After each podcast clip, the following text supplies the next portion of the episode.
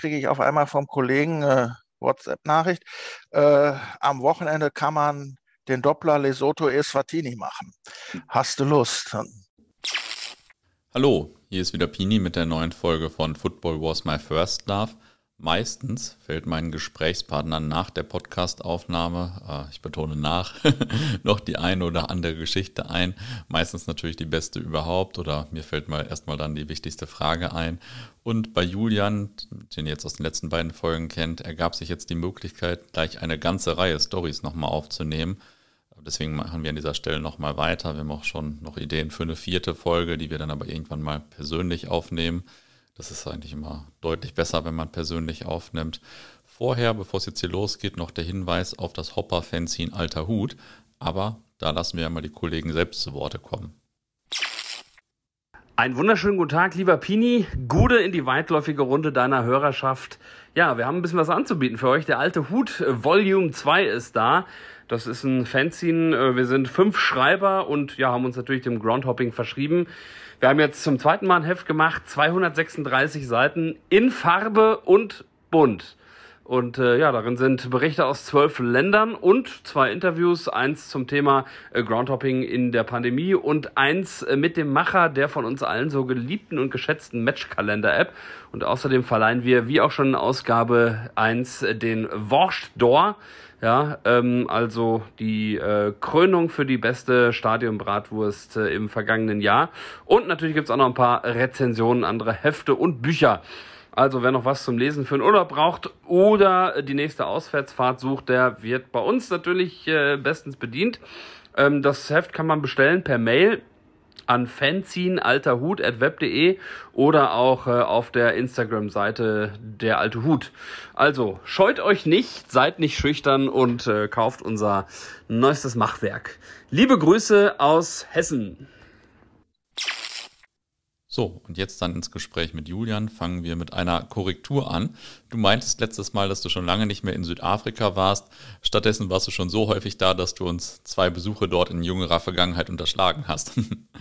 Ja, stimmt. Das war, also hatte ich auch wirklich nicht mehr auf dem Schirm, weil das waren jetzt auch Sachen, die waren gar nicht mal geplant, sondern die ergaben sich relativ spontan. Dadurch hatte ich die dann auch irgendwie, ja, abgehakt und erst im Nachgang beim Überdenken des Gesprächs fiel es mir wieder ein. Ja, das erste Mal, das war 2018. Es war eigentlich ein verrückter Anlass. Es war so brutal heiß hier in Deutschland und ja, so wie es jetzt hier in den letzten Wochen auch war, dann habe ich gedacht, du musst jetzt irgendwo hin, wo es kühler ist und da fällt einem ja sofort Afrika ein. Ne? und es war auch so, da Südafrika hatte Winter und also muss ich auch sagen, vom Wetter her war es dann klasse, über Tag so 25 und nachts, je nachdem, wo man war, wurde es dann ziemlich kalt. Ja gut, und man fliegt ja nicht mehr irgendwo hin, ohne Fußball zu gucken. Also habe ich geguckt, wie sind die Möglichkeiten. Und ja, ich hatte die Idee und nächsten Abend schon gleich spielte Mamelodi Sundowns in der afrikanischen Champions League. War also riesigen Handlungsdruck, mhm. Fluch zu kriegen, was zu der Zeit allerdings immer relativ günstig ist, weil die ja Winter haben. Und dann auch in Südafrika kannst du dich auch nicht darauf verlassen, dass du am Stadion Ticket kriegst. Also habe ich da zum Glück einen ehemaligen Nachbarn aus Südafrika, den habe ich angemeldet, ob er mir, weil ich sah, man kriegte Tickets online, aber nur mit einer südafrikanischen Kreditkarte. Also gut, kein Problem, ihn das machen lassen. Sollte er mir die zumailen, drucke ich das hier noch aus vom Abflug. Aber südafrikanische Systeme sind dann wieder ein bisschen anders als unsere. Man konnte zwar das Geschäft online abwickeln, aber man musste die Tickets dann an irgendeinem Postoffice abholen. Und das ging nur bis am Spieltag 12 Uhr. Meine Landung war aber erst um 14 Uhr. Ne? Also gut, habe ich dann, ich hatte mir so ein Bed and Breakfast in so einer Farm, so 50 Kilometer außerhalb von Joburg, hatte ich mir bei Booking.com gebucht, die angemeldet, ob sie ein Postamt in der Nähe hätten, wo sie bis 12 Uhr mir möglicherweise die Tickets da abholen würden. Und das ja, haben sie auch gesagt, machen sie. Und hat auch gut geklappt. Und dann war echt cool. Dann haben die mich ja, die waren ja völlig von den Socken, dass ich für Fußball nach Südafrika fliege. Und dann erzählten die, dass ihr Dienstmädchen, die richtig Hardcore Mamelodi Sundowns Fan ist und die ganz frustriert ist, weil das so ein Abendspiel ist, wo sie hinterher vom Spiel nicht mehr zurückkommt und nicht wüsste, wie sie da hinkäme. Ich käme also sowas von gelegen, dass ich sie jetzt mitnehmen könnte. Und das war dann auch richtig klasse, weil die, die gehörte da voll zur Szene. Also das, die kannte jeden. Das fing damit an. Wir konnten bis unter Stadiondach mit meinem Leihwagen fahren, weil sie jeder durchließ. Und dann war sie mit mir auch in so ein paar Kneipen noch, wo die ganzen Fans eben dann auch vorher Stimmung machten. Und gerade in Südafrika geht es mir immer so, da habe ich Probleme mit den Schwarzen. Also nicht, weil es Schwarze sind, sondern es ist so dieses, für die bist du erstmal ein weißer Südafrikaner. Die in erster Linie denken ja nicht dran, dass du aus dem Ausland bist. Also ist da eine unheimliche Reservierung. Also sind mhm. die unheimlich reserviert dir gegenüber. Das ist in den anderen Ländern sind sie offen. Wenn sie dich sehen, kommen sie an und entweder wollen sie das verkaufen oder einfach nur quatschen. Aber dadurch bin ich da wirklich dann voll da reingekommen ne, und habe auch mit in der Fankurve da bei dem Spiel gesessen. Super Stimmung. Also das hätte ich ohne diese Zufallskonstellation so nie hingekriegt. Ne. Das, mhm. ja, cool. und witzigerweise, also ich, sie wusste gar nicht, warum sie so ein Mamelodi-Fan ist, weil ihr Sohn spielte in der Jugend von den Kaiser Chiefs, sodass es eigentlich logischer wäre, dass sie die supportet. Ne? Aber, aber auch egal. Also mir, mir hat es so super gefallen. ja, ist ja lustig. Und hat sie noch ein paar gute Insights erzählt oder so? Ja, habe ich aber nicht mehr drauf. Ne? Ja, kein Problem. das ist, ja. das ist schon ein paar Tage und, her. und dann habe ich da unten noch festgestellt, dass nächsten Tag war dann in Botswana, in Gaborone, spielte dann noch äh, Township Rollers gegen Al-Achli aus, aus Ägypten. Und das war jetzt mal mit drei Stunden Fahrt, schaffte man das auch, dass das also schon mal zum Start war, ein extrem guter Doppler. Mhm. Ja. Und dann, also das muss man wirklich sagen, weil da oben bist du ja auch im Hochland. Also abends hast du da wirklich am Lagerfeuer gesessen, um dich aufzuwärmen. Ne? Und, mhm. Aber ich habe es genossen im Vergleich zu den Nächten, die man zu der Zeit hier hatte. Mhm. Ja, das, das glaube ich. Krass. ja, schlecht. Und äh, dann warst du im Jahr darauf direkt nochmal in Südafrika, oder? Ja, das war auch wieder, entwickelte sich auch völlig ungeplant. Ich hatte eigentlich gebucht, ich wollte nach Tampere in Finnland, gut, habe ich auch gemacht, habe ich auch gemacht, weil da war das letzte, also erstens wird in dem Ground selten gespielt und da war dann das letzte Spiel von Finnland in der, was war das, WM-Qualifikation, nee, e, EM wahrscheinlich dann. Ne? E, e, EM, ja, mhm. genau. Und ja, besser konnte man den Ground nicht machen und war habe es dann auch irgendwie geschafft, über Presse noch hinzukommen. Und dann hatte ich jetzt, und dann kriegte ich, ja, als ich jetzt gerade in den Vorbereitungen war zum Abflieg, kriege ich auf einmal vom Kollegen äh, WhatsApp-Nachricht, äh, am Wochenende kann man den Doppler Lesotho Eswatini machen. Hast du Lust? Hm. Ich meine, die beiden Länder, ich kannte sie ja schon, aber mir fehlte Fußball, also das klang sehr attraktiv. Also gut, musste man das jetzt auf die Schiene kriegen und ja, Rückflug nach Berlin dann halt verfallen lassen und zum Glück gibt es ab Finnland dann auch immer noch relativ günstige, gab es relativ günstige Flüge, ja, so dass ich dann eben statt zurück, habe mir in Finnland dann noch ein paar Klamotten gekauft für, für den Sommer, war ich ja jetzt nicht darauf vorbereitet. Und bin dann runtergeflogen. Wobei der Kollege, der hatte noch die krasse Anreise, der war, hatte vorher noch ein Spiel im Tschad geguckt, ist über Äthiopien. Und dann haben wir uns, habe ich in Johannesburg, haben wir uns am Airport getroffen und sind dann, sind dann weiter. Und dann haben wir noch da in der Nähe übernachtet und dann sind wir nächsten Tag nach Lesotho, haben da Lesotho gegen Äthiopien geguckt und war auch wirklich relativ gutes Spiel. Und leider hat es Lesotho nicht geschafft. Aber die sind auch stimmungsmäßig gut drauf. Also ich hatte keine Ahnung, was mich da erwartet. Mhm. Aber die gingen wo wirklich voll mit, hatten auch ein bisschen Pech. Ne? Mhm. Und dann sind wir noch zwei Tage, ich habe noch Zeit in Lesotho geblieben, sind oben ins Hochland gefahren. Das ist wirklich, also das ist jenseits ab von Gut und Böse. Da oben das Haupttransportmittel sind Ponys, hm, aber mhm. extrem relaxte, tolle Atmosphäre. Mhm, ja, nicht schlecht. Ja, von da sind wir dann nächsten Tag, also bis Eswatini schaffst du es nicht ganz, also bis irgendwie halbe Strecke übernachtet und nächsten Tag nach Eswatini rein, so paar Stunden vor dem Spiel schon mal zum Stadion zu gucken, wie ist die, die Ticketlage, weil das weiß in Afrika ja nie, werden Tickets am Stadion verkauft oder bist du auf irgendwelche fliegenden Händler angewiesen. Und dann Kasse hat er noch nicht offen, dann stand da witzigerweise, stand da noch so ein Weißer und ein Kollege sprach ihn an, wo er denn her wäre, er war ein Serbe. Und dann, ah, das hätte er noch nie erlebt, ein Serben hier in Afrika beim Fußball, was er da denn machen würde. Ja, er wäre eigentlich bei den meisten Spielen von Eswatini, er wäre der Nationaltrainer. okay, Geil. kam, kam uns ein bisschen blöd vor, ne? das war schlecht vorbereitet, aber gut, haben wir noch ein bisschen mit ihm gequatscht, war ganz witzig. Ne? Und dann, ja, Spiel, Spiel war, gegen wen war das denn jetzt überhaupt noch? Ich glaube, gegen Djibouti war ein Katastrophenspiel. Djibouti reicht in Unentschieden und ich sag mal, die haben sich dann mit der Hälfte der Zeit über auf dem Platz rumrollen, verletzt, mimen, sich das 0-0 nach Hause gerettet. Mhm. Und, aber war ja egal, Hauptsache man hatte jetzt diesen Länderpunkt.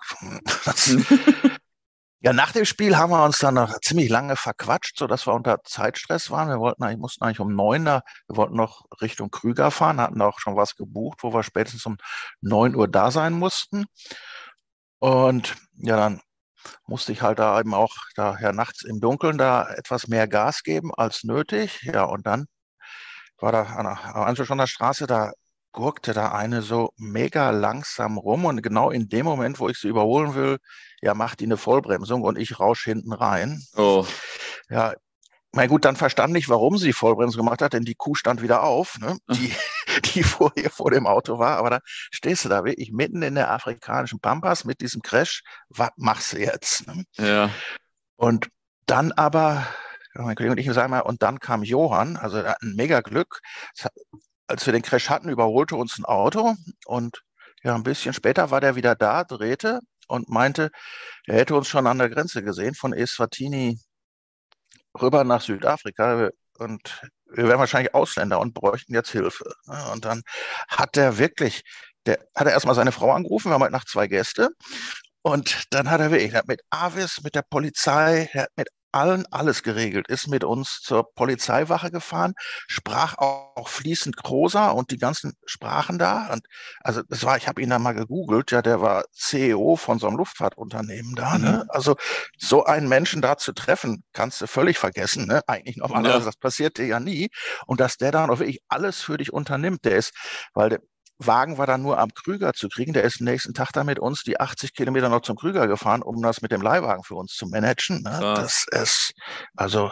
Da hat, äh, da hat er aber auch, äh, auch wenn er da der CEO von einem Luftfahrunternehmen ist, da hat er aber viel Zeit.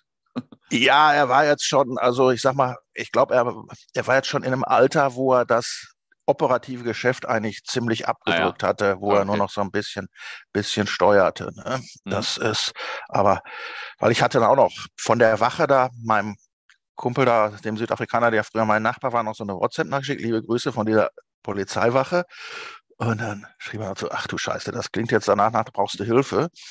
Und dann hatte ich ihm aber schon Link geschickt, das uns gerade über Johann, mit wem wir gerade da wären. Und dann kam er ein bisschen zurück, oh ja, da seid ihr wirklich in guten Händen. Mhm. Ist, aber das brauchst du wirklich nicht. Also ich möchte nicht wissen, wie das gelaufen wäre, wenn, wenn der da nicht erschienen wäre.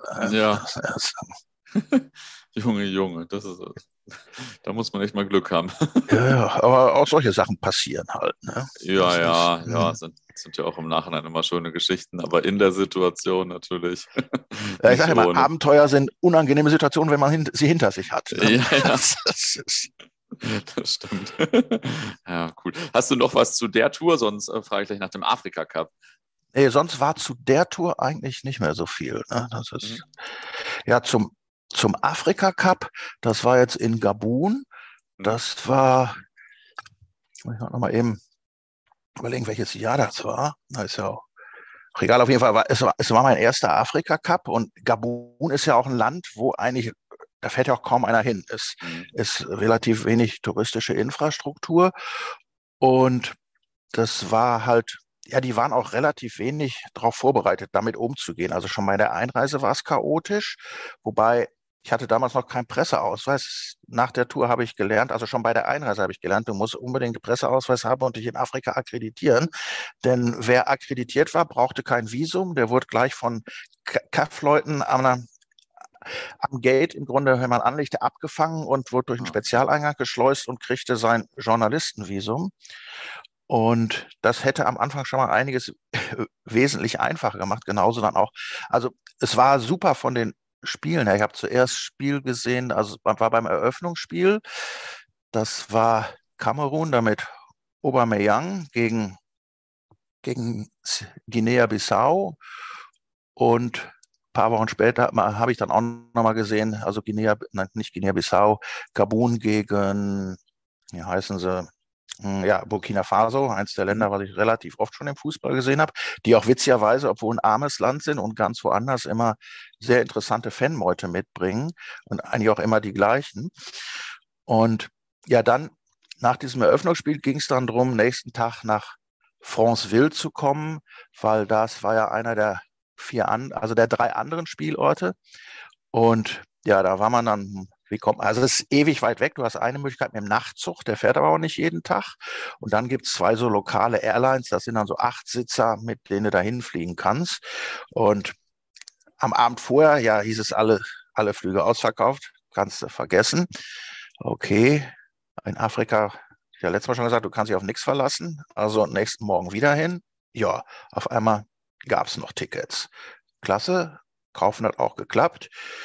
Und dann sitzt man da am Gate und wartet und dann kommt der Flieger auch pünktlich, sodass man zu den zwei Spielen nach Franceville stressfrei hinkommt. Ja, dann entscheidet die Airline aber auf veränderte, grundveränderter Nachfrage, nee, der Flieger, der fliegt jetzt nicht nach Franceville, sondern der fliegt jetzt erstmal in den Norden irgendwo hin und ist dann in drei Stunden wieder zurück. Und gut, er war auch in drei Stunden später wieder zurück. Und ja, das führte aber dazu, dass wir nicht mehr zu den, also es waren ja immer pro Spieltag zwei Spiele, dass wir zum ersten Spiel nicht mehr ankamen, sondern es gerade mit Mühe und Not geschafft haben, eben so zu landen, weil der Flughafen ist dann auch noch eine Dreiviertelstunde weg von der City, dass man gerade zum, zum zweiten Spiel da ankommt. Ne? Sich auch gar nicht mehr vorher um Unterkunft kümmern konnte. Und also musste man auch noch den Rucksack mit reinschleppen, was in dem Breiten dann auch wieder nicht so einfach ist. Zum Glück hatten die beiden, die mit mir da waren, die waren über Presse, die konnten dann über Presse meinen Rucksack mit reinschleppen und haben abgemacht, gut, nach dem Spiel treffen wir uns und suchen uns dann eine Unterkunft. Also das Spiel war Tunesien gegen Senegal, war, war ja ein ganz gutes Spiel. Dann kriegten die aber während des Spiels raus, dass es für Journalisten, also wer akkreditiert war, gab es einen Journalistenflieger, der sie direkt nach dem Spiel wieder zurückbrachte. Also war das, dass sie jetzt mit mir ein Hotelzimmer suchen oder irgendwas suchen mussten. Das fiel jetzt schon mal weg. Wir, jetzt ging es darum, wie kriege ich meinen Rucksack auf die Tribüne? Und, das, und so, das haben wir dann aber auch irgendwie. Sie haben es dann irgendwie geschafft, mich in den Pressebereich reinzulotsen und dann über irgendwelche Wege hat es dann auf jeden Fall irgendwie geklappt. Und dann habe ich zum Glück auch auf der Tribüne noch zwei Deutsche getroffen, die ich, die ich kannte. Die waren zumindest schon bei einem Hotel gewesen, was aber komplett ausgebucht war und sie meinten, da fahren sie hinterher wieder hin und dann werden wir schon irgendwie, irgendwie rauskriegen. Wieder, äh, irgendwas werden die für uns finden. Und siehe da, als wir dann wieder hinterher ankamen, da hatten die dann auch wohl sogar vier Zimmer frei. Es stellt sich dann raus, das Prinzip ist so, die haben erstmal nie Zimmer, die lassen die Gäste warten und erst wenn potenzielle Interessenten kommen, dann machen sie die. Ne? Machen sie die, machen sie die soweit fertig. Ne? Ja, Nachfrage und Angebot. Ja, ja, das Hotel war auch wohl gebaut worden, mal irgendwann, haben wir rausgeredet, für den ersten, es gab ja mal vorher einen Afrika Cup für Äquatorial Guinea und für Gabun. Und dafür war das Hotel gebaut worden und seitdem fuhr da ja auch nie wieder einer hin. Und die waren jetzt auch wohl schon seit Wochen nicht mehr bezahlt worden und so halb im Streik. Ne? Das war dann auch, das Frühstück war, also das Zimmer war mit Frühstück. Das Frühstück war dann aber irgendwie ausgelagert. Es wartete dann morgens ein Taxifahrer, der mit uns dann kurz durch die Stadt. Und ich weiß nicht, ob es ein Kumpel war oder so, wo er uns dann auslud, der uns dann Frühstück machte. Ne? Aber es war, es war richtig, weil die ja überhaupt keine touristische Infrastruktur haben. Es war Afrika voll, ne? wie, wie es halt eben so funktioniert. Ja. Ja, und am Rückflug war dann ganz witzig. Da saß dann vor mir der Schiri von dem Spiel, da Tunesien gegen Senegal. Und der kriegte mit, dass wir uns darüber unterhielten, warum es denn den Elfmeter nicht, also warum der, nee, das eine Tor nicht gegeben worden mhm. ist. Und das mhm. kriegte er dann mit und dann hat er angefangen, uns das zu erklären. Und wirklich so mit so einer Art Schachfiguren hat er dann die Situation da auf seinem Tisch, Tischchen in dem Flieger da vor sich auf dem Klappstift nachgespielt und danach war es schlüssig. Ne? das ist ja auch geil. Und witzigerweise habe ich diesen Schiedsrichter, das war mal Jahre später bei dem Spiel mh, hm, da in Ägypten, da, äh, was war das dann? Ägypten gegen Kongo, da war der auch FIFA-Offizieller und dann war der in dem gleichen Hotel wie ich und ich sprach ihn an, ob er jetzt, äh, ob er bei diesem Spiel dabei wäre und ich meinte mich an ihn zu erinnern und fragte ihn dann, ob er damals dieses Spiel gepfiffen hätte. Und er konnte sich tatsächlich noch daran erinnern, wie er für da zwei Weiße diese Situation nachgestellt hatte. Ne? Also ja. manchmal ist die Welt echt verrückt, totales Dorf. Ne? Ja, ja. Nicht schlecht. ja, krass. Und äh, wie ist das eigentlich, äh, wenn, also wie viele Spiele hast du in Afrika schon verpasst, weil sie kurzfristig oder auch allgemein, weil sie kurzfristig nicht stattfanden oder weil der Flieger verspätet war oder weil was weiß ich, was nicht passiert ist? Es sind gar nicht mal so viele. Ne? Das ist, ich glaube, drei Stück. Ne? Mhm. Und ich habe dann aber auch meistens immer noch irg irgendwas anderes gefunden. Also mir ist in Afrika zumindest kein Länderpunkt flöten gegangen mhm. wegen Spielausfall. Ne? Mhm. Oder oder ja gut, ich habe ja letztes Mal das eine, wo der Gegner nicht gekommen ist, wo ja. ich ja immer noch nicht weiß, ich kann es zählen oder nicht. Ne? Das ist, aber ja, es ist dann, ja, es ist, weil gut, ich fahre dann auch meistens zu den Spielen, die irgendwie Kaff-Spiele sind, da ist die Verlässlichkeit dann ja schon höher. Gut, es kann dir immer noch passieren, das war in Mali, äh, da waren wir sicherheitshalber, also sollten mittwochs ein Spiel sein und donnerstags zwei. Immer, also auch war einmal afrikanischer Confederations Cup und einmal Champions League. Und von den drei Spielen fanden tatsächlich nur zwei statt. Ne? Weil nämlich mhm. bei zwei Spielen ist der Gegner nicht angereist, weil nach dem Hinspiel schon klar war, er schafft es nicht und so konnte er sich die Fluchkosten sparen. Ne? Mhm. Um, es ist also du musst immer schon vorher so, ich sag mal, ich sag mal, mit, mit Versicherungen arbeiten, dass auch mhm. nichts schief geht. Gut, ich sag, hatte ich letztes Mal, glaube ich, auch erzählt, in Gambia das eine Spiel, wo sich dann der eigene Verband selbst erstaunt darüber zeigte, dass der Kaff ein Spiel angesetzt hatte, von dem er nichts wusste. Aber selbst die haben ja für den nächsten Tag dann ein Freundschaftsspiel angesetzt gegen, gegen die, was war das, Zentralafrikanische Republik, sodass ich auch da zu meinem Spiel gekommen sind. Nicht schlecht. Ja, Aber du musst wirklich, du musst bleiben. da wirklich mit, mit allem Möglichen rechnen. Mhm. Aber es ist wirklich, wenn Spiele nicht stattfinden, häufig finden, finden dann stattdessen andere statt, auf die du nicht vorbereitet bist. ja, nicht schlecht. Immer äh, optimistisch bleiben. Aber das liebe ich auch irgendwie an diesem Kontinent, dass du wirklich nie weißt, was mhm. genau kommt. Ne? Das ist natürlich eine absolute Typsache. Also du, ich kenne, glaube ich, wenige Leute, die da so positiv und begeistert von sprechen wie du. Also gerade über diese äh, Wahrscheinlichkeit, dass auch mal ein Spiel nicht stattfindet und so. Das ist ja sonst für viele Hopper eher schon. Äh, ja, ich weiß, das kann ein Stressfaktor sein. Ne? ja, ist, ja. es gibt Leute, die stresst das, glaube ich auch, ja. Ja. ja, nicht schlecht. Du hingegen bist jetzt so ein Senegal-Fan geworden, dass du mit Senegal bei der WM in Russland warst, oder war das eher? Äh, ja, sowohl, als, sowohl als auch. Das war, ich hatte, zum einen hatte ich von der Deutschland-WM die Erfahrung, dass die Freunde, die sich auf die Togo-Serie gesetzt hatten, die haben damals Tickets gekriegt, weil auf Togo, das machte ja sonst keiner, ne? wogegen mhm. es ja sonst sehr schwer war, Tickets zu kriegen. Und das war meine Erfahrung, okay, nimmst du auch einen aus Afrika, dann, aber ich wollte auf jeden Fall bisschen rum in Russland, mir das mal angucken. Und ich habe aber auch wirklich ein Fable für, für den Senegal, weil das ist jetzt, ja, der Senegal, er, funktio er funktioniert relativ gut, ist aber auch noch genügend Afrika, um, mhm. um, um das Afrika-Feeling zu haben. Dann, du bist, es ist nicht allzu weit, du bist, es ist ja nicht viel weiter, sag ich mal, als die Kanaren. Du bist in fünf Stunden von Brüssel oder von Paris da, kriegst auch meistens relativ günstige Flüge. Mhm. Und ja, man kann fast schon sagen, Dakar ist so ein bisschen schon Vorort von Paris. Ne? Das ist, also mhm. da fliegt ja ziemlich viel hinterher und die haben auch diese Mentalität. Das sind ja auch viele, die in Paris wohnen, viele Senegalesen.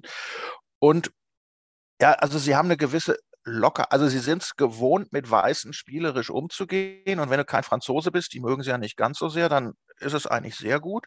Und dann mag ich die Musikszene da. Die haben also eine ziemlich gute Clubszene in Dakar. Das Blöde ist, die Konzerte fangen meistens erst um drei Uhr morgens an. Und das ist, ja, wenn du gerade so einen letzten Tag hast, dann lohnt es sich ja hinterher kaum noch im Hotel noch ins Bett zu gehen, ja. weil du mittags ja wieder raus musst. Hm. Und ich war dann auch also ich war insgesamt fünf oder sechs Mal da. Und dann war ich auch witzigerweise zwischen, bevor ich den Zuschlag hatte für die Senegal-Serie und bevor es zur WM ging, war ich nochmal einmal mit meinem Bruder da zum Jazz-Festival in St. Louis, das ist oben an der Grenze zu Mauretanien. Das ist eigentlich, wenn man sich für Jazz interessiert, ein ziemlich gutes, interessantes Festival, wo auch einige amerikanische und europäische Größen dann wohl spielen, die man auch hier bei uns sehen kann. Und das ist dann wirklich, das dauert so eine Woche, ist richtig, super Stimmung in der Stadt. Also die offiziellen Konzerte sind für die Locals überwiegend zu teuer, aber so in jedem Club ist dann die ganze Woche, ist da auch riesig was los. Mhm. Und dann war ganz witzig, dann habe ich da einem erzählt, ja, ich hätte jetzt die Senegal-Serie, würde auch zur WM fahren und dann witterte er ja gleich Geschäft. Oh, dann bräuchte ich ja unbedingt auch ein Senegal-Trikot. ja, natürlich, klar. Und dann hatte er auch gleich einen Kumpel da, der so ein Set da hatte, aber ja, zu der Zeit hatte ich so 15 Kilo mehr und passte in keins rein. Und dann hatte er jetzt ein Problem. Aber heute kein Problem. Nächsten Tag hätte er eins in meiner Größe. Und gut, und tatsächlich, nächsten Abend wartete er schon ganz stolz am Eingang vom Festival und hielt das große Trikot in der Hand. Und ich habe es auch anprobiert und es passte tatsächlich, musste dann aber auch sofort wieder ausziehen. Und dann witterte er das Geschäft, das er es geschafft hatte, mir dieses große Trikot zu besorgen. Er hat aber nicht damit gerechnet, dass wir mittlerweile auch in der afrikanischen Logikfirmen sind, haben uns dann erklärt, ja, du hast jetzt ein Problem. Du hast jetzt ein Trikot, was außer mir keiner gebrauchen kann. Wenn ich es jetzt nehme, ist es nicht wert. Ne? Und hat dann rumgeschimpft, ich hätte eine afrikanische Seele, das ginge nicht. Ne? dann haben wir uns aber auf einen sehr vernünftigen Preis geeinigt. Ich denke mal, er hätte es nicht gemacht, wenn für ihn nicht was bei rumgekommen wäre.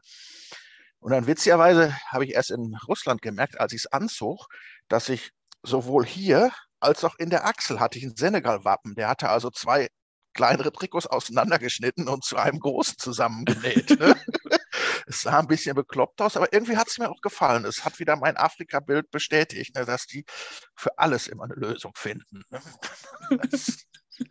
Nicht schlecht. Wie häufig, äh, bevor ich gleich nochmal zu der WM frage, wie häufig war es jetzt eigentlich insgesamt schon in Afrika?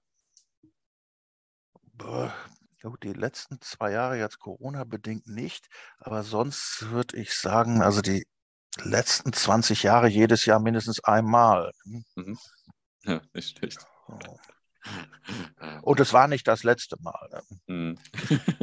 Und ähm, dann erzähl mal ein bisschen von äh, der WM in Russland.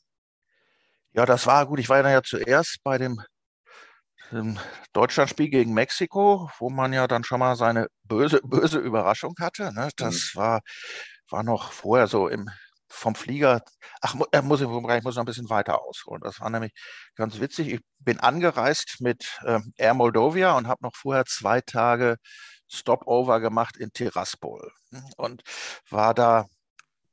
Tiraspol ist ja diese russische Kolonie da, Transnistrien. Und da habe ich dann auch in Tiraspol das äh, Eröffnungsspiel gesehen und in so einem Biergarten. Und wo die da haben 6 oder 7-0 gegen die Saudi-Arabien gewohnt, da war ja die Hölle los. Ne? Das war, also da kriegten die auf einmal ihre richtige WM-Stimmung. Ich könnte jetzt noch weiter einholen, das war nämlich schon mein drittes Mal in Tiraspol, hm? wenn es dich interessiert. Also ja, das ja, war gerne. Dann, weil das erste Mal, weiß gar nicht mehr in welchem Jahr das war, bin ich hingeflogen zum zum Saisonbeginn, weil das war das einzige Land, wo, wo du Pflichtspiele gucken konntest. Ja, und dann haben in der Nacht haben zwei moldawische Vereine haben, haben zurückgezogen, sodass der Verband die Liga restrukturieren musste und es fanden keine Spiele statt. Also, ja, scheiße. Gut, war ja alles schön billig da. Also da kostete irgendwie der halbe Liter Bier, habe ich damals 30 Cent bezahlt. Ne? Und mhm. die Biergärten fand ich auch nicht so schlecht. Und also bin ich, hatte noch genügend Lufthansa-Meilen, also bin ich das nächste Wochenende wieder hin.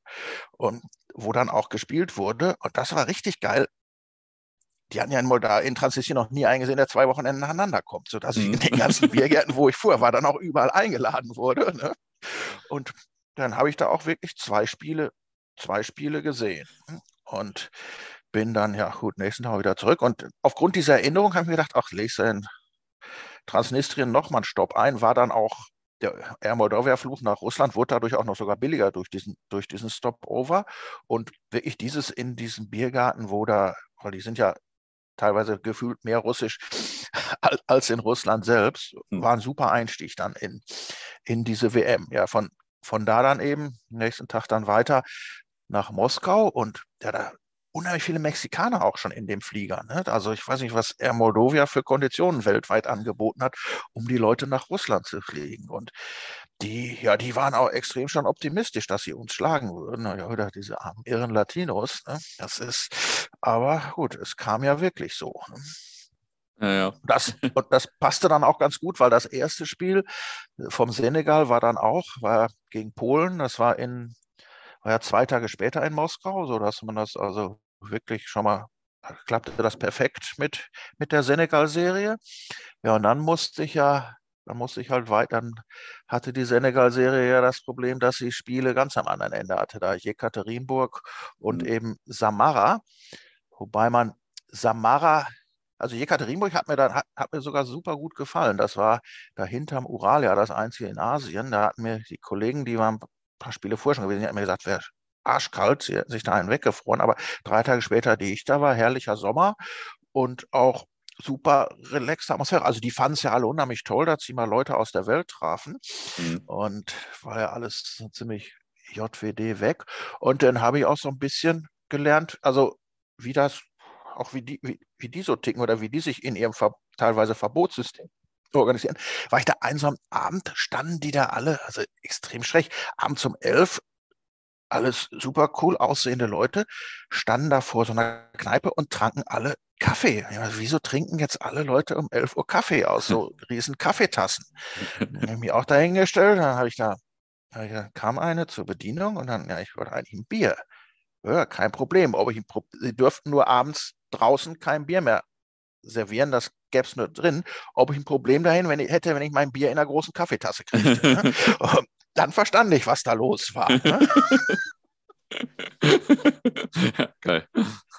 Und also das war schon interessant so zu sehen. Also es, es war dann auch, also muss ich sagen, in den WM-Städten war da Leben eigentlich relativ normal, also auch nach unseren europäischen Standards. Mhm. So auch die Leute. Und ist halt die Frage, wie weit das dann eben geschönt war, habe ich ja so ein bisschen anderen Eindruck, habe ich dann ja auch nochmal gekriegt, weil danach hatte ich dann, ja, als nächstes war dann ja Kasan dran mit dem Deutschlandspiel gegen Südkorea, was ich geguckt habe. Äh, gleiche Ernüchterung halt wie gegen die Mexikaner, aber Kasan Hammerstadt. Also muss ich wirklich sagen, das ist ja die Hauptstadt von Tatarstan, haben auch so ein Kreml und ist so eine Mischung, ja, so eine aus Türkei und Russland und auch super gute Kneipen hm, und auch so Kraftbierbars und sowas und es hätte auch Amerika sein können zum Teil, wenn du so in diese Kneipen gingst. Ne? Also wirklich eine extrem spannende Mischung. Und von da ließ sich auch wieder perfekt doppeln, weil nächsten Tag hatte ich dann Senegal gegen, gegen Kolumbien in, in Samara, das ist so 300 Kilometer weg. Gab es auch extra so Nachtzüge, die waren aber blöderweise alle schon ausgebucht. Für Fliegen ist es zu kurz, also musste man sehen, wie kommt man da jetzt irgendwie rüber. Und dann war aber witzigerweise, standen schon Taxifahrer aus Samara, die warteten schon nach dem Kasan-Spiel auf Fußballfans, die jetzt rüber nach Samara wollten. Und dann, ja, für die 300 Kilometer, so das erste Angebot war dann irgendwie so 130 Dollar. Und dann kam aber so ein deutschsprechender Russe zu ihm ein, das wäre zu teuer. Also mehr als 80 Dollar dürfte ich, dürfte ich nicht bezahlen. Was ich dann auch, ist mir auch gelungen, was ich für die 300 Kilometer jetzt auch ganz, ganz ja. okay fand. Ja. Dann war jetzt nur noch, ich hatte ja schon Hotel gebucht, ich wollte erst nächsten Morgen fahren. Und dann musste ich dem Kerl noch begreiflich machen, der, der aus Samara war, dass er jetzt ja bis nächsten Tag warten müsste. Ne? War erstmal nicht so begeistert, aber dann haben wir den Deal gemacht, okay, er schläft in seinem Auto und wenn er nächsten Morgen bei mir im Hotelzimmer duschen kann, dann, dann machen wir das so. Ne? Junge, Junge. Ja, aber hat auch geklappt. Ne? Und ist echt immer was los auf deinen Touren, ne? Ja, doch, aber das mag ich auch dabei. Also das macht es ja, hm. macht's ja eben interessant. Ja. Und, und bei so einer Überlandfahrt kriegst du dann auch mal zu sehen, wie es wirklich in Russland aussieht. Ne? Das mhm. war dann, also du fährst erst so die ersten 30 Kilometer, bis die Straße rechts zum Flughafen abbiegt. Da war es dann vom Feinsten, damit wir unseren guten Eindruck haben. Ja, und dann die nächsten 250 Kilometer, bis die Straße vom Flughafen in Samara kommt, da ist es dann, boah, also da sieht es in Afrika manchmal besser aus. Ne? Mhm. Das ist also wirklich sowas von abgerockt, ne? Und ja. auch, auch die Leute, also so, was sie so tragen, ne? Das ist also so gesehen gut, dass man nicht diesen Touristenzug gekriegt hat, sondern wirklich mal das Land gesehen hat. Ne? ja, ja, ich war mal ähm, zwei, drei Wochen in äh, Alice da, in Kalmykien. Mhm. Das ist ja auch so eine Teilrepublik da und so weiter. Und also nicht die, nicht die reichste und das war schon richtig andere Welt. das, äh, das ist ist schon was anderes als Moskau. nee, weil du kriegst es gerade in den WM-Städten, hattest du wirklich das Gefühl, das ist ein Land, das, das ist nicht groß anders als bei uns. Ne? Ja, das ist ja, aber das diese Wirklichkeit. Ich habe auch hinterher noch, springe ich gerade mal, mein Rückflug, weil Rückflüge von Samara dann nach Deutschland waren schweineteuer, weil es hat ja jeder davon erwartet, Deutschland spielt da jetzt noch, wenn, wenn sie mhm. weiterkommen. Und also kriegte ich nur einen Rückflug über, wie heißt es denn da? Ganz weit im Osten. Ja, steht jetzt, habe ich den Namen vergessen. Novo, über Novosibirsk. Ne? Mhm. Also fünf Kilometer erst in die falsche Richtung und dann sieben Kilometer zurück nach Deutschland. ne? Und da habe ich dann auch so einen Tag da Stopover gemacht, da in Novosibirsk. Und das war jetzt eben keine nach westlichen Standards aufgemotzte mhm. Stadt und ja schon eine der größeren und wichtigeren. Und danach war mir dann wirklich klar, wie es in diesem Land aussieht. Ne? Ja, ja, ja, ja, das glaube ich. Ja, gut, ist ja auch ein sehr äh, großes Land und dadurch natürlich auch sehr, sehr unterschiedlich ja, ja. und so. Und mhm. naja, okay. Und Samara äh, fand ich dann auch ganz spannend, weil das war ja ewig verbotene Stadt, weil da viel Rüstungsindustrie war. Und die, also die waren auch extrem offen, sprachen auch ziemlich viele, ziemlich gutes Englisch in der Bevölkerung. Mhm. Und auch sogar, hatten sogar auch eine ganz interessante Altstadt, wo es teilweise so aussah wie in einer Westernstadt. Ne? Mhm. mhm. Also so gesehen, das Land hat schon extrem viele interessante Sachen, die man mal zu sehen kann. Und es ist gut, dass ich es jetzt gesehen habe, weil ich denke mal, Reisen dahin, das kannst du ja für die nächsten zehn Jahre jetzt vergessen. Ja, das wird jetzt schwierig auf jeden Fall. Ja. Was war denn und so beim, dein Heil? Und beim Spiel war dann noch, muss ich noch sagen, haben ja leider, haben sie dann ja 1-0 verloren. Und damit waren sie dann ja irgendwie um ein Tor ausgeschieden, hm. die Senegalesen. Hatte dann aber sagen wir, für mich den Vorteil, mir reicht es auch, dadurch brauchte ich die Senegal-Serie nicht mehr weiterverfolgen. Ja, ja. ja und äh, und dann, dann bist du auch nach Hause geflogen und Ja, dann bin ich auch nach Hause geflogen. Ja, dann bin ich noch rüber. Dann habe ich noch von Novosibirsk habe ich dann nämlich nochmal, als ich wieder zu Hause war, entschieden, okay, du hast jetzt immer noch das, ja, es ist dein, dein Dauervisum ja jetzt mhm. für die Zeit der WM, fliegst du also jetzt nochmal über Russland, nochmal nach Moskau und dann noch nach Almaty, um da ein Spiel zu gucken in Kasachstan, weil das konnte man doppeln dann mit Bishkek und ja, jetzt kommt wieder ein Riesensprung in der Story. Äh, den, in, in Bischkek bin ich dann rüber. In Bischkek fiel aber das Spiel aus, sodass ich dann, sodass ich dann eben, ja, obwohl es mir, ich fand es gar nicht mehr so schlecht. Ich habe mir dann noch ein bisschen Kirgisistan, diesen einen See da und noch irgendwie so einen alten, so einen alten historischen Turm da angeguckt und von der Lebensart her war Bischkek ja auch relaxed. Und vor ein paar Wochen habe ich es jetzt endlich dann auch mal nachgeholt als, als Fußball-Länderpunkt. Ah, ja. Und dann war ganz witzig, wobei da Nee, das bringen wir später. Wir kommen später nochmal zurück. Im Zusammenhang mit Portland Timbers kommen wir gleich nochmal auf die Okay. Was war, denn, was war denn so dein Highlight bei der WM dann? Also ich würde sagen, von Städten her war es definitiv so die zwei Tage in Kasan. Hm? Mhm. Und vom Spiel her fand ich sehr gut. Das war, als der Senegal Polen geschlagen hat. Ne? Das war ja zum einen hatte ich es auch in unserer Tippkick-Gruppe richtig. Ne? Ja. Und diese Stimmung dann mit den Senegalesen zu feiern, das war schon klasse. Ne? Mhm. War, ja, cool. die Deutschlandspiele waren ja nun keine Highlights. Ja, ja, gut, aber äh, die habe ich eh schon wieder vergessen, weil meine äh, Verbindung mit der deutschen Nationalmannschaft nicht so ausgeprägt ist. ja, die hat sich seitdem bei mir auch deutlich, deutlich reduziert. okay, ähm, jetzt gucke ich mal gerade auf meinen Zettel. Meine Zwischenfrage habe ich schon wieder gestellt. Ähm, ja, vielleicht äh, ein bisschen weg von Afrika. Du warst auch mal für ein Wochenende in Mexiko, wenn ich das richtig gesehen habe, oder? Ja, auch so eine verrückte Nummer. Das ist also, ja, ich, ja, meine Erfahrung ist, ich, ich liebe es ja spontan. Also wenn, ich, wenn eine Idee in den Kopf kommt, dann muss die gemacht werden. Denn wenn ich lange drüber nachdenke, mache ich sie nicht mehr. Und dann und wenn der Fluch dann erstmal, wenn er sofort gebucht ist, kommst du aus der Nummer auch nicht mehr raus und dann ja. musste. Ne? Das ist, und da hatte ich jetzt gerade in Elf Freunden, hatte ich ja einen Artikel über so einen Cholos Fanclub aus Santa Barbara. Äh, klingt spannend, da musst du dir doch mal angucken. Ja, gleich mal geguckt. Spielen, spiel, spielen die Cholos jetzt in nächster Zeit? Ja, und siehe da, sie spielten doch gleich am Samstag. und dann war das auch noch ein, war das noch ein Spitzenspiel gegen, gegen Toluca, also die einen waren Erster, die anderen waren Zweiter. Mir war noch nicht so klar, dass es eigentlich nur die Vorrunde ist, dass das noch nichts besagte.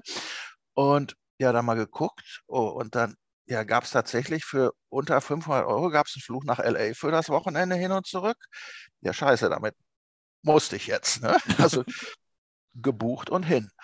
Und ja, dann bin ich eben freitags, freitags abends, äh, freitags nachts mich da, also freitags morgens los, freitags abends hast du ja durch den Jetlag, kommst dann gleich da noch an und mir Wagen genommen bis zur Grenze, noch so 50 Kilometer gefahren und dann total kaputt mir so ein Motel genommen und dann weiter runter bis San Diego, da den Wagen abgestellt. Ja, und dann bin ich zur Grenze äh, gelaufen und da kamen auch schon die ganzen Kalifornier mit ihren Cholos-Trikots. Ne? Und ich dann auch da rüber zum Grenzübergang, meinen Pass vorgelegt. Da war er ganz irritiert, dass da jetzt ein Deutscher rüberkam. Und fragt er mich, was habe ich denn jetzt, was ich denn in Mexiko wollte. Ja, zu, die, ja, zu den Cholos hey, du kommst jetzt extra aus Deutschland zu den Rollos, wie bist du denn drauf? Ne? Mhm. Ja, habe ich ihm erklärt, ja, überall Fußball gucken. Also blättert also mein Pass durch, bleibt gerade bei dem Stempel von Burkina Faso hängen, wo das denn wäre. Also mitten in Afrika, was ich denn da gemacht hätte, Fußball geguckt, wie die spielen auch Fußball.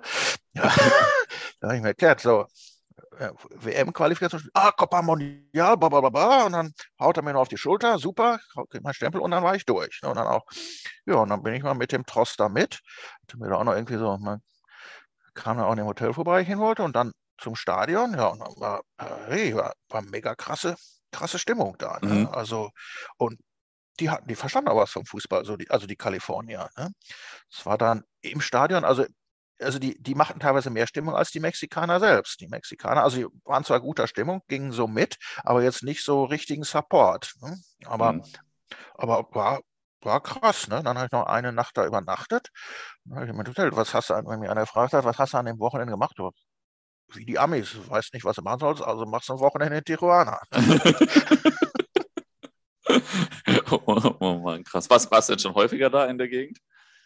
Ah, ich war, also auf meiner allerersten Tour 1981 war ich mal in, auch in, also der USA-Tour war ich auch mal in mhm. Tijuana, aber war es noch relativ anders.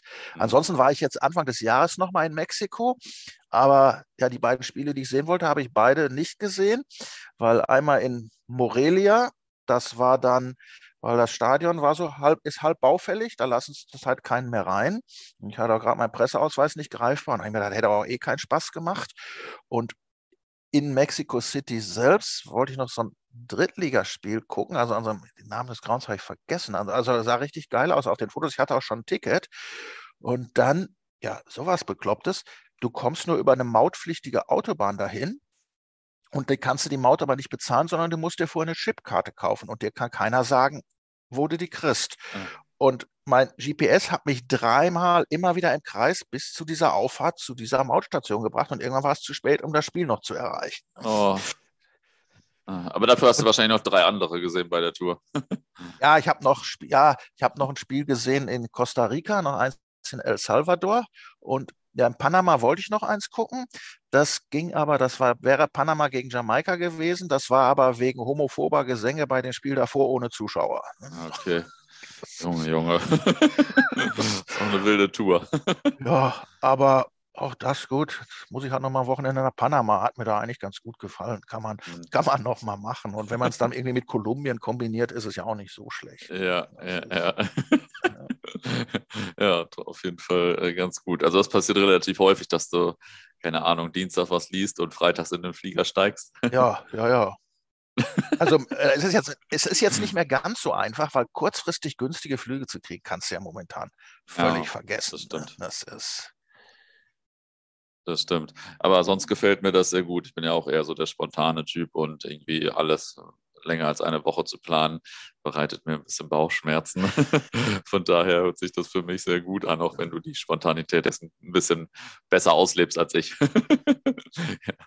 Okidoki, dann, äh, was habe ich denn hier noch stehen? Ah ja, äh, Karibik hast du noch gesagt, oder? Warst ja, Karibik war auch, das war, das war auch dann 20, 2019, mit dem, das war mit dem Nürnberger Maxe. Das war, da war mhm. er jetzt mal relativ spontan. Er hatte da was ausgegraben und da sind wir dann von, also hatte von Paris auch extrem günstigen Flug, weiß gar nicht mehr, irgendeine französische Billig-Airline darüber. Also wir sind nach Guadeloupe geflogen, dann sind das ja diese Inlandsflüge und hatten nur einen Rückflug ab Martinique und dazwischen stand dann auf dem Programm eben St. Vincent, Barbados und Dominica und hinterher von Dominica mit der Fähre rüber nach Martinique und dann wieder zurück. Und er hatte dann auch, ganz witzig, hatte, Barbados war dann unser Headquarter, da hatte er über äh, Airbnb was gefunden, was mitten auf der Insel war. Da war aber, war aber ein Leihwagen inklusive in dem, in dem Zimmer, was wir da gebucht hatten, sodass wir auf der Insel dann auch mobil waren. Wobei ich dann wieder sagen muss, Barbados finde ich genauso scheiße wie Mauritius. Schöne mhm. Strände und sonst nichts. Ne? Mhm. Und aber von da kommst du halt am besten überall hin, weil Liat hat wohl sein, seinen Sitz da. Ja, und dann sind wir auch, wir sind abends in Barbados angekommen und mussten dann ja gleich, nächsten Morgen mussten wir weiter nach St. Vincent. Und da geht der erste Flieger, äh, der einzige Flieger ging halt nur morgens um neun, das Spiel irgendwie nachmittags um fünf. Und dann ausnahmsweise war der Flieger auch mal pünktlich, weil LIAT steht sonst, also die Locals nennen, das steht für Leaving Island Anytime. Also du kannst dich da auf den Schedule eigentlich relativ wenig verlassen, aber da hat es mal geklappt. Was machen wir jetzt hier den ganzen Tag? Auf St. Vincent und dann hatten wir irgendwie gesehen, dass da ja Pirates of the Caribbean gedreht worden ist, dass da eine so eine Bucht gibt, wo so die ganzen Schlachten sind. War mhm. okay, fahren wir mal über Tag dahin. Wird zwar so ein Touri-Spot sein, aber wird bestimmt ganz interessant sein. Wir also uns so ein Taxi genommen, darüber gefahren. Ja, außer uns niemand da. Also der von der einzigen Kneipe musste erstmal angerufen werden, damit er aufmacht. Und was ja im Prinzip auch nicht schlecht ist. Nur stellte sich dann irgendwann auch mal die Frage, wie kommen wir eigentlich hinterher von hier weg zum Spielort, wenn hier, mhm. wenn hier sonst keiner ist? Und dann, ja, dann haben die ein Taxi gerufen, der war aber schon auf dem Weg zum Spiel und der nächste auch nicht. Und ja, okay, also das war jetzt wirklich da ziemlich in der, am anderen Ende der Insel. Ja, dann blieb halt nur noch jetzt trampen und hoffen und beten. und dann haben wir uns an die Straße gestellt und also Max war schon ziemlich angepisst. Er ist da mal ein bisschen kritischer als ich, wenn es in diesen Situationen. Und dann hielt aber auch einer an. Das Auto war noch komplett voll. Und als er hörte, wir wollten zum Spiel, weil da wollte er auch hin, da schmiss er die drei Frauen raus und die mussten dann den Rest zu Fuß gehen. Und Und dann fuhr er mit uns los. Er hatte es aber noch nicht so ganz so eilig. Er musste irgendwo auch noch Getränke kaufen und es wurde immer knapper und wir waren auf dem letzten Drücker. Aber zum Glück hatte Maxe noch in seinem Rucksack so ein kleines Schild CONCACAF Official. Das hatte er mal irgendwo, ich glaube auf Kuba bei einer Pressekonferenz mitgenommen. Und das haben wir dann vorne ins Auto gelegt und ab dann kamen wir wirklich überall durch und exakt zum Anpfiff hielten wir unter der Tribüne und marschierten rein. Junge, Junge. Der Typ war mega stolz, dass er FIFA-Offizielle gefahren hatte. Ne? Mhm. Und, gut, das haben wir dann, so krass haben wir es dann nicht mehr riskiert oft. Ja, das äh, hätte mich auf jeden Fall auch ein bisschen fuchsig gemacht. auf dem Rest der Tour. Also das war ich auch, also ich war mehr unter dem Aspekt vor, das hätte Max mir nie verziehen, wenn man, wenn man da nicht pünktlich gewesen wäre. ja, ja, ja, ja. Wie ging die Tour denn weiter? Ja, dann haben wir, dann sind wir wieder rüber nach Barbados, haben da ein Spiel geguckt.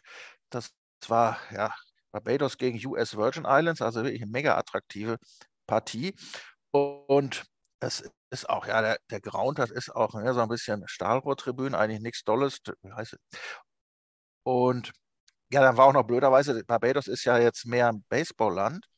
Und es war jetzt gerade ein riesen Nee, Base, Baseball oder Cricket? Nee, Cricket, glaube ich. Ne? Eins von beiden. Auf jeden Fall gerade ein Riesenturnier, wo das Land gegen Guyana spielte, wo also das ganze Land vorm Fernseher hing und nicht zum Fußball ging. Ne?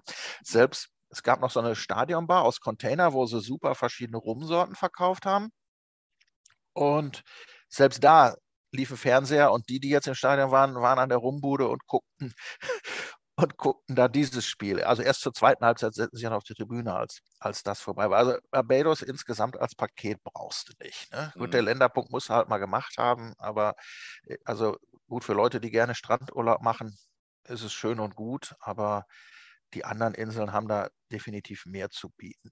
Und von da sind wir dann weiter nach Dominica. Da hatten wir dann auch so ein BNB. Also Dominica ist eine Top-Insel, aber also hauptsächlich waren wir erstmal für Fußball da. Das war ja, der Ground ist auch so ein Cricket-Stadion.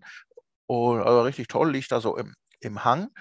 Und das war ja bis, bis vor ein paar Jahren vorher wurde ja gar nicht gespielt, weil da irgendwie ein Tornado durchgegangen war und da ja auf der Insel ziemlich alles zerstört hatte.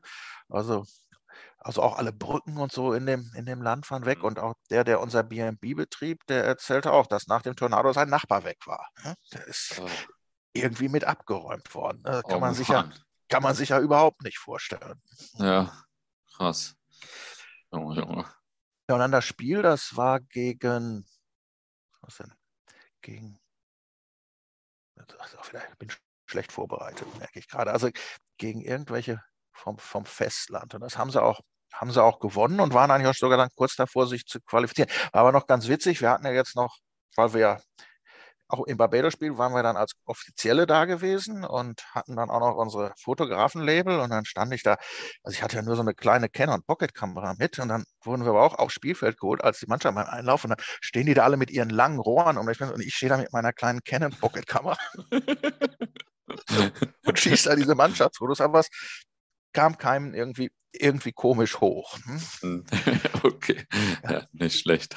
Ja, und dann wollten wir ja eigentlich nächsten Tag weiter mit der Fähre nach Martinique, um von da zurückzufliegen. Und dann, ja, dann wurde aber die Fähre gecancelt. Das wurde uns immerhin per Mail, per Mail mitgeteilt. Und ja, Alternativen wäre, also Flüge gab es auch keine. Man hätte noch selber eine Maschine buchen können für 800 Dollar darüber. Ähm. Das muss ja nur auch nicht sein. Das Blöde war nur, unser, unser Rückflug war natürlich auch nicht mehr umbuchbar, sodass wir komplett neue Tickets brauchten für einen Tag danach. Ne? Das musste, musste halt dann durch, durch so eine Nummer. Aber das Gute war, dadurch hatten wir wirklich einen Tag mehr auf Dominika, haben uns da dann noch, also der von unserem Airbnb hat uns da kleines Geld so für den Tag so einen Wagen organisiert. Und also die Insel ist, die, die ist dann wieder, so wie ich gesagt habe, Barbados ist so bescheuert wie Mauritius, so ist Dominica so ein bisschen wie Réunion. Ne? Also mhm. wirklich tolle, tolle grüne, satte Berge, Wasserfälle geht rauf und runter. Und dann ein so ein Mega-Highlight, Tifu Gorsch nennt sich das. Das ist so ein Canyon, durch das, den so ein Wildwasserfluss fließt. Und dann kannst du an einer Stelle, kannst du, wo er rauskommt, da rein und dann schwimmst du wirklich in den Canyon rein. Teilweise sogar ist über dir eine Röhre und dann schwimmst du, da, also ist ziemliche Arbeit dagegen, die Strömung zu schwimmen, aber dann, so, wenn es dann irgendwann geschafft hast, dann stehst du da in diesem Canyon unter so einem Wasserfall. Ne? Und das ist mhm. also total irre. Ne? Also allein dafür hat es sich gelohnt, diesen Flug zu verpassen. Ne? Also die, die, die Fähre nicht zu kriegen, meine ich. Ne? Äh, wie war das bei den äh, Spielen auf dieser Tour? Ich weiß nicht, gute Grounds, wie viele hm. Zuschauer waren so da? Das war so, also es war auf St. Vincent und Dominica sind es beides so diese Cricket Grounds, also diese, diese mhm. runden Grounds, aber hat Atmosphäre, hat Charakter, muss ich sagen. Ne?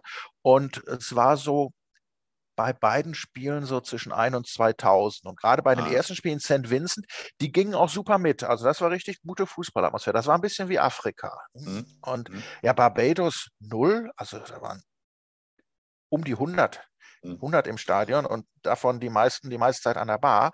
Ne? Und Dominika waren nochmal so zwischen 1 und 2000. Ne? Ja, und, ja. Aber die waren nicht ganz so fußballaffin. Aha, okay. ja, hört sich auf jeden Fall äh, nach einer guten Tour an. ja, war es, definitiv. Wie, wie, lange wart ihr unterwegs da? Da waren wir eine Woche. Mhm. Ah, okay. ähm, und äh, dann warst du auch einer der, der ersten, die in Saudi-Arabien waren nach der Öffnung, oder? Ja, ja, das war sogar, das war ja genau das, das war das erste Wochenende. Das war, da kriegte, irgendwie kam das Gerücht auf, dass man, also war ja, die machen ja ein Formel E-Rennen in der Nähe von Riyadh und dann kam das Gerücht auf, wenn man Tickets für das, also das Land war ja noch geschlossen für Touristen, wenn man sich ein Ticket kauft für das Formel E-Rennen, dann kriegt man auch das Visum und kann sich mit dem Visum frei im Land bewegen. Und ja, das hat mich dann ja gleich wieder mal angefixt. Und auch relativ wenig Vorlauf, aber diesmal waren es, glaube ich, zwei Wochen. Und dann habe ich das auch mal diesen Buchungsprozess gestartet für das Formel E-Ticket und du wirst tatsächlich sofort weitergeleitet für die Ticket für ja, die Visum. Dann hat es aus Versehen geklappt. Und dann hat es geklappt. Ne? Und dann war es ja wirklich. Also ich glaube, es waren so ein paar Leute da. Man, man traf auch so aus aller Herren Länder, traf man Leute, die auch gar nicht unbedingt im Fußball sind, die alle sagten, wer weiß, wann es die Gelegenheit mal wieder gibt ob sie es dauerhaft machen, die dann, die dann hin sind. Und dann bin ich auch, weil es konnte in Dammam konnte man noch ein Spiel gucken am, am Vorabend vor dem Formel E. Also bin ich nach Dammam geflogen und es ist eine bescheuerte Stadt, also mega langweilig und trist.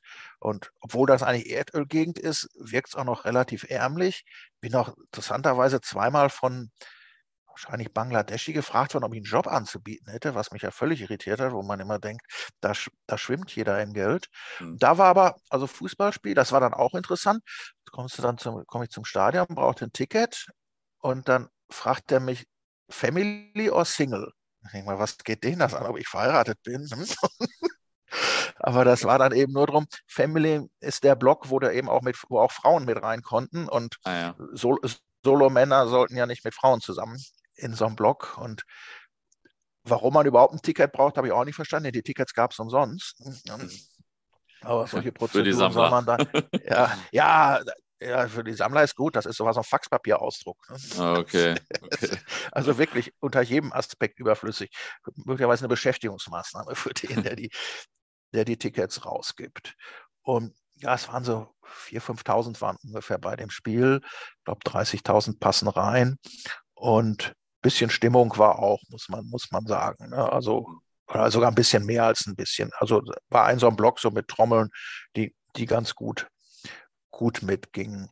Und ja, dann bin ich nächsten Tag weiter mit dem Zug. Da fährst du drei Stunden durch die Wüste.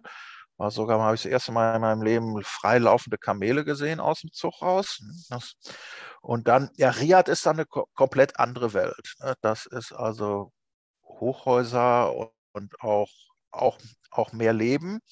Und da war ich dann, jetzt bin ich wieder schlecht vorbereitet, bei Al-Nasr gegen, ich weiß es auch nicht mehr, war in der, auf jeden Fall in dem alten Stadion, also richtig schönes altes mit Laufbahn, mhm. so schöne hohe auch Flutlichtmasten und ja, erstmal relativ spannend, wie man da an Tickets kommt. Es gab nämlich keine, dann mal wieder irgendwie doch und dann auch nicht. Auf jeden Fall, waren, irgendwann waren wir dann drin. Und das hat auch, war also war auch gut. Also, weiß nicht, habe ich auch mal in Elf Freunde drüber geschrieben, über, über das Spiel. Und doch, also da hat sich auf jeden Fall gelohnt. Ja, und dann war ja nächsten Tag das Formel, Formel E-Rennen. Parallel hätte man auch noch ein Spiel gucken können in einem der neuen Stadien, aber ich wollte mal Formel E sehen. Und ich auch wieder sagen, braucht kein Mensch. Es ist, weil du das Motorengeräusch fehlt. Ne? Du auf einmal kommen die Autos um die Kurve und du bist nicht darauf vorbereitet. Das einzige Geräusch, was du hörst, ist, wenn einer in die Bande fährt, dann scheppert's. Ne? Ja. Und aber vom Gesamtpaket her war es halt irre, weil da war jetzt, es war gleichzeitig ein drei Tage Musikfestival, wo wirklich so Größen DJ Guetta, Black Eyed Peas, äh, One Republic und, und was da alles gespielt hat. Und das war das erst, erste Mal überhaupt in, in Saudi-Arabien, dass es überhaupt sowas gibt. Mhm. Und vor allem das allererste Mal, dass du also dass Männer und Frauen, also gerade auch Jugendliche, so in der Öffentlichkeit zusammen feiern, feiern mhm. konnten. Und das war dann auch so bei dem One Republic Konzert, wie der Sänger dann sagte, and it's a moment of history und wie da alles, alles brüllte. Und dann vor allem auch zu sehen, wie die, wie die Jugend, wie die jetzt austestet. Weil es geht, diese Frauen, die Frauen tragen ja fast einmal diese schwarzen Gewänder, wenn die dann auf einmal auf diesem Konzert, wenn so die, ja, wenn die Gewänder auf einmal offen waren, und die Mädels da in ihren Miniröcken standen, ne? oder auch wenn sie da nichts mehr auf dem Kopf hatten, sondern das alles hinten runterrutschen ließen, um immer mal auszutesten, schreitet irgendeiner ein. Also und du merktest so richtig, da passiert gerade was. Richtig Zeitgeschichte, ne? Ja, das war richtig Zeitgeschichte. Da passiert was, das Rad kriegen die nicht mehr zurückgedreht. Ne? Mhm. Das ist, und gerade, ich habe ja im Job viel mit Change Management zu tun. Also gerade wenn man das dann auch noch aus der Brille sieht, bei sowas dabei gewesen zu sein. Also möchte ich wirklich nicht missen. Ne? Hm. ja, das glaube ich.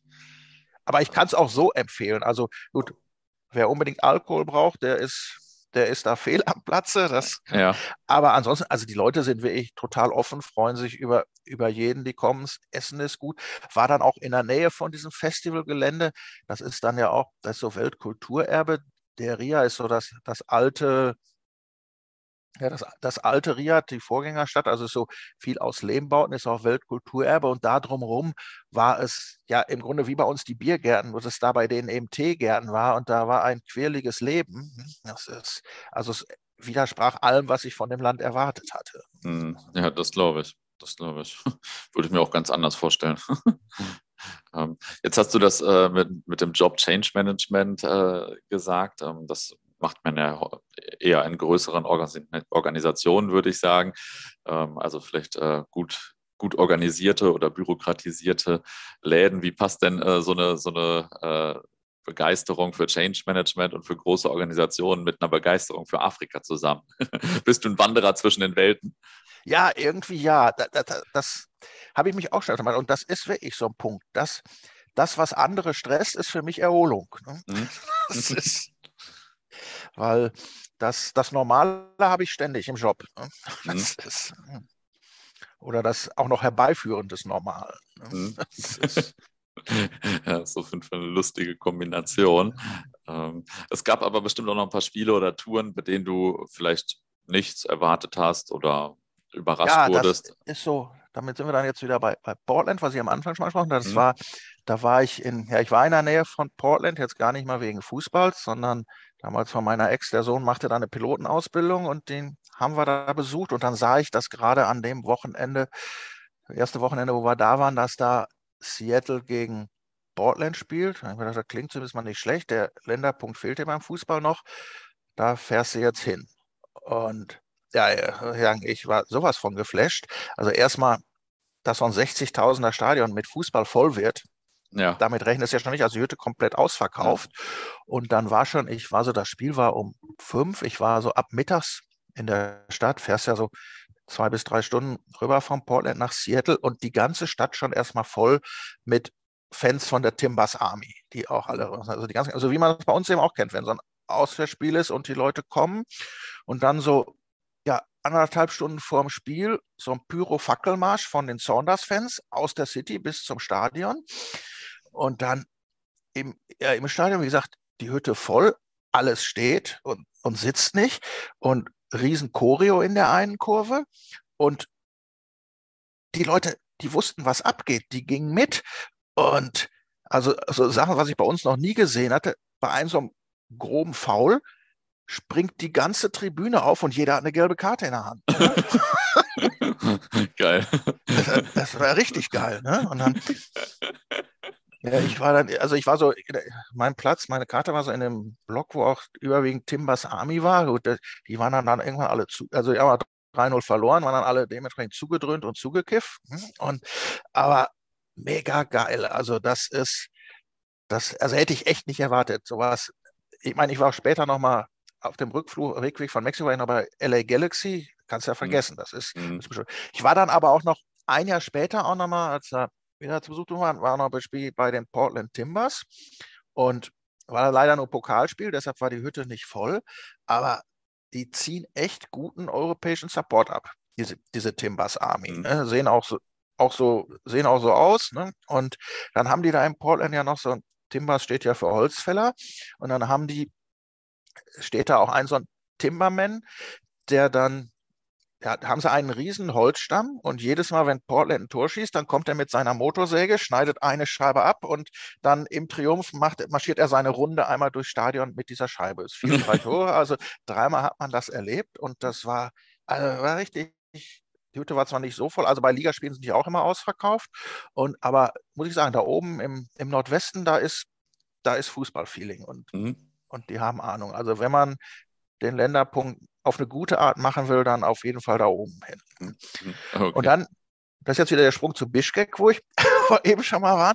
Da war ich dann nämlich, damals als das Spiel nicht stattfand, morgens beim Frühstück komme ich mit so einem Ami ins Gespräch und dann fragt er mich, was ich denn da machen würde. Ja, ich hätte eigentlich Fußballspiel gucken wollen, aber das wäre ausgefallen und dann wie Bischkek Fußball, habe ich mal mein Hobby erklärt, das fand er ganz cool und dann fragt er mich, ob ich auch schon mal in den USA oder in Portland gewesen wäre. Ja, ja, ja, dann war das einer aus dem Management, der Timbers. Und er hat mir auch so über die Timbers Army erklärt, dass sie so der einzige Verein sind in den USA, wo der Support auch völlig vereinsunabhängig ist. Also mhm. sagt er, bei vielen anderen, da wird der Capo dann halt vom Verein bezahlt und ist dafür verantwortlich, da in der Kurve Stimmung zu machen. Aber die Army, also sie sind auch nicht immer konform mit dem, was sie machen, aber er sagt also, die, die Timbers Army ist mittlerweile für sie sogar fast schon ein Standortfaktor, der, für den sie geschätzt werden in den USA. Ne? Ja, stark, stark. Aber ich habe auch wieder gedacht, was eine für eine verrückte Welt das ist. Ja, da so einen triffst. Ne? Wie, was hat der da gemacht? Wie kam es, dass der da war? Nee, der, der war da in ganz anderer Sache. Also der machte, der war nicht nur für die Timbers tätig. Ne? Das, hm, Achso. Also ah, hatte okay. da gar nichts mit Fußball zu tun. Also es war wirklich okay. ein Riesenzufall. Ne? okay, ja, das ist wirklich wieder eine gute Story. ähm. Ja, dann habe ich in, in England erlebt man mhm. manchmal mhm. noch so heute. Das war einmal, da war ich rübergeflogen, weil ich Stoke City sehen wollte und dann hatte ich Stoke City gegen Arsenal war das. Und dann hatte ich abends noch gesehen, abends vorher war noch was, weil ich war freitags schon da. Äh, so eine der ersten Qualifikationsrunden für einen englischen FA Cup. Und da war dann Prescott Cables gegen City of Liverpool FC. Also bei City of Liverpool FC, wo ich ja sowieso schon mal stutzig, ja wieder irgendwie Betriebsmannschaft der Stadtverwaltung. und dann hatte ich auch schon mal gesehen, also Europlan gesehen, der, der, der Ground, richtig, richtig geiler Oldschool-Ground. Mhm. Uh, okay, machst du auf jeden Fall. Ja, und dann war da die Hölle los. Dieses City of Liverpool FC, das ist ein Verein, der ist, äh, der ist gegründet von Supportern von Liverpool FC und von Everton FC, die einfach wieder ehrlichen Amateurfußball sehen hm. wollen. Hm? Einer von den Kollegen war ja schon mal hier vor zwei Jahren oder so im Podcast. Da ging es eigentlich aber mehr um Liverpool und seine mhm. Geschichte mit Liverpool und äh, Heisel und so weiter. Und da war das so ein kleines Randthema. Kurze mhm. Werbung an der Stelle.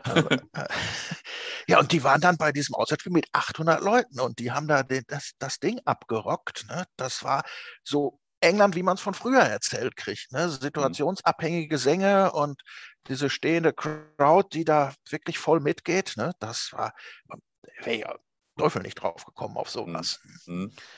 Und dann gab es nochmal so ein Spiel im, im Norden, also es war fast mehr nur so ein Dorfsportplatz, Billingham Syntonia gegen Redcar. Redcar ist eine Stadt, ich dachte, das wäre eine, eine Automarke. Und ach, ja, grausamer Kick eigentlich. Und ja, nach 80 Minuten steht es dann irgendwie 1 zu 1. Ja, und auf einmal geht es vogelwild, geht es hin und her. In der 90. Minute fällt es 3-3, sodass ich denke, ja, gut, wird wahrscheinlich noch nicht das allerletzte sein. Vier Minuten Spar-Nachspielzeit, Spiel geht 5 zu 5 aus. Ne?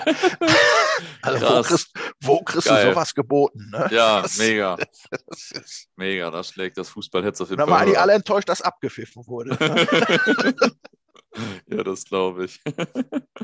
Ähm, jetzt ist ja in den letzten Jahren das oder in den Jahrzehnten das Reisen und in den letzten Jahren das Hoppen immer mehr geboomt und ähm, jetzt sind die Zeiten vielleicht ein bisschen andere mit Krieg, Deglobalisierung, wirtschaftliche Entwicklung, äh, Klimawandel und so weiter oder viel mehr Verständnis jetzt für den Klimawandel. Ähm, meinst du denn, dass wir das Groundhoppen noch immer so weitergeben oder wird sich das jetzt erstmal vielleicht zurückentwickeln durch die ganzen Themen? Ja, das ist das ist eine gute und, und schwierige Frage. Also ich schätze, also ich merke es ja dahingehend, spontan weit weg ist schlicht erstmal zu teuer, ne, wenn, mhm. wenn, wenn, überhaupt was geht. Also ich glaube, sag mal, es wird sich mehr auf den Kurzstreckenbereich, also sag mal, Nachbarländer und sowas mhm. wird es sich stärker verlagern. Ne. Das ist, und man muss ja eh sagen, wenn man irgendwo in Afrika unterwegs ist, dann sagt er, also die finden das alle irgendwie geil, das Hobby, aber sie finden es ja auch irgendwie durchgeknallten Luxus. Ne? Ist, Was ja auch definitiv so ist. Ne? Ja, ja, ja, habe ich auch noch nie einem widersprochen. Ne? Mhm. Aber sie sagen auch nie, deshalb sollte man es nicht machen, sondern sie würden gerne auch. Ne? Mhm. Und also ich denke mal, ja, also zumindest ich werde sorgfältiger planen müssen. Ne? Also das mhm. ist dann, und ich denke mal, diese, ja, es wird auch Problem wird es auch mal geben. Ich denke mal, es wird auch bei manchen Ländern das Reinkommen wird restriktiver werden. Das hatte man ja jetzt auch schon. Während Corona war es ja immer, also ist ja teilweise jetzt noch nervig. Ich habe auch keine Lust mehr, irgendwo hinzufahren, wo ich mich testen lassen muss. Ja. Ah. Also ich denke mal, ich glaube nicht, dass es in der Menge dessen, was die Leute gucken werden, nachlassen wird. Insbesondere, wo jetzt der Trend auch noch dahin geht, jeden Nebenplatz zu machen, wo man mich ja, wo man mich ja mit, mit jagen kann. Hm, das ist, und aber dieses, ich sag mal, die Leute, die das Fernwehfieber in sich haben, die auf dem Trip sind, jedes Land mal gesehen haben zu müssen, die werden es auch weiter in dem Umfang machen, sich eher an anderen Stellen einschränken. Ja. Aber die, denen es eigentlich egal ist, was sie machen, Hauptsache sie gucken irgendwas, da wird, also ich denke mal, die werden sich mehr so im europäischen Umfeld bewegen werden. Ja, ja. Und ähm, eine andere Entwicklung oder vielleicht das Thema Entwicklung allgemein? Du bist jetzt schon so lange unterwegs. Wie haben sich denn andere Länder in der Zeit so entwickelt, vielleicht im äh, Vergleich auch zu Deutschland, was jetzt so technische Entwicklung, Internet und alles Mögliche so angeht? Ja, das Internet funktioniert ja fast überall besser als bei uns. Ne? Ja. ist, und auch, ja, oder auch, dass du bargeldloses Zahlen geht ja auch in vielen anderen Ländern viel besser als bei uns. Ja, gerade hier in Berlin, da will ja jeder Cash, also da irgendwie scheint ja jeder hier sein Geld schwarz zu, schwarz zu verdienen. Ja, und auch Verkehr. Ich meine, wenn ich bei uns, wenn du bei uns Zug fährst, das funktioniert ja gar nichts mehr. Ne? Also nach meinem Eindruck, wir sitzen auf dem, Re also wir, wir sind es gewohnt, dass bei uns alles funktioniert und dass du zu jeder, jeder Zeit alles kriegst, was du haben willst. Mhm. Und das ist eigentlich, finde ich, seit ein paar Jahren wird das, wird das irgendwie immer schlechter. Wir, wir, wir ruhen uns da irgendwie drauf aus und gerade so die Länder im, im Osten, die, ich sage, die haben einen anderen Hunger. Ne? Das ist, da, da laufen die Entwicklungen wesentlich anders. Also gerade, ich war auch mal jobmäßig, habe ich mir mein in Estland da angeguckt, wie da so Verwaltungs, hm. also Ver Verwaltung Kundenschnittstelle, wie die ist. Ne? Da, da muss ja keiner mehr für irgendwas auf eine Verwaltung gehen. Die regeln ja alles online. Ja. Das ist ja. und und selbst mal irgendwann in Belarus, wo ich dachte, das ist jetzt, da bist du jetzt total rückständig. Ja, da funktionierte auf so einem Überlandzug problemlos das WLAN. Ne? Das mhm. ist und ja, vor ewigen Zeiten mal, also noch in den 90ern, da hatte ich mal in Uganda das Aha-Erlebnis, dass ich da in der Buschkneipe mit Kreditkarte bezahlen konnte und der hatte so ein Handy-Terminal, was ich in Europa erst Jahre später gesehen habe. Das, das. das ist auch, ja, das ist auch der Vorteil dieser Länder, dadurch, dass die bei Null anfangen, wenn ja. die dann mal was machen, fangen die mit der neuesten Technik an. Wir, ah. wir bessern ja nur immer nach. Ja, absolut. Ja, da werden halt einfach ein paar Sachen übersprungen gleich. Ja, mhm. ja. ja interessant. Also das, äh, da denke ich viel drüber nach gelegentlich. Ich bin ja auch ein halbwegs politischer Mensch oder politisch wirtschaftlich interessierter Mensch. Äh, ja, deswegen interessierte mich ich deine Einschätzung. Ich darf da nicht drüber nachdenken, weil das ist eine der wenigen Sachen, wo ich mich furchtbar darüber aufregen kann. Ja, das, das haben wir auf jeden Fall gemeinsam. Dann frage ich lieber noch nach einer Abschlussanekdote, wobei bei mir hier Abschussanekdote steht. Ach so, okay. Passt das mit? Ich habe jetzt leider keine mehr zum Fußball. Da habe ich letztes Mal meinen Pulver schon aber es gibt ein so ein Ding, das erzähle ich immer ganz gerne, ist ewig lange her. Ich habe ja letztes Mal erzählt, dass ich ein paar Tage dabei den Beduinen in Jordanien da übernachtet habe in Petra. Und das war dann damals, als die, ja, als ich dann, als klar war, ich fahre nächsten Tag wieder, weil irgendwann reicht es einem da auch, da haben sie dann mir zu Ehren, haben sie zum Abschluss nochmal was Besonderes gekocht, und zwar Hammelaugen. Und äh, als die Dinger mich ansahen, habe ich gesagt, das geht nicht, die kriegst du nicht runter. Und was, was machst du denn jetzt? Um, darfst du ja jetzt nicht bruskieren, das ist ja für die eine Delikatesse, die sie extra ihrem Gast darreichen. Und dann hatte ich die rettende Idee und habe denen erzählt, ich würde ja gerne, aber meine Religion würde mir verbieten, Hammelaugen zu essen. Ach. Deshalb könnte ich nicht. Und sie, ja, also sie sahen es ein, seine Religion muss man respektieren. Aber mhm. wie man so einer bescheuerten Religion angehören könnte, das verstanden sie nur wirklich nicht. Ne? Aber ich, ich war froh, dass mir das eingefallen war. Und ich bin froh, dass ich nochmal nach einer Abschlussanekdote gefragt habe, denn das war ja wirklich wieder eine gute Geschichte. Krass. Top. Dann sage ich mal wieder vielen Dank. Ja, gerne.